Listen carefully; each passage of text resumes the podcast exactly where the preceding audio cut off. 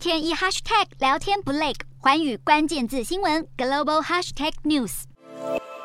太平洋岛国论坛会议十二日在斐济首都苏瓦展开，来自十五国的代表在这场为期四天的会议上，探讨如何共同应对气候变迁与加强区域合作，对抗中国在大洋洲的势力扩张。美国副总统贺锦丽也透过视讯的方式参与，并在会中宣布，美国将在大洋洲国家吉里巴斯与东加两国设立大使馆，还预计在斐济设立美国国际发展总署区域代表处，将提供太平洋岛国的经济援助提高到目前水准的三倍。除此之外，澳洲与纽西兰也在会议中承诺强化区域发展，为的就是要抗衡中国影响力。中国政府近几年来持续向太平洋岛国寻求投资，试图增加双方在经济与军事方面的合作。中国今年也和所罗门群岛签署安全协定，这代表中国的区域影响力正逐步的扩大，引起欧美国家的担忧。但就在各国代表聚首讨论种种区域挑战的同时，成员国之一的吉里巴斯却宣布退出，原因是不满来自库克群岛的秘书长普纳继续连任，并认为论坛忽视了吉里巴斯所属的密克罗尼西亚岛群应有的地位。这项举动震惊了成员国领袖，他们担忧这凸显了太平洋岛国之间不够团结的隐忧。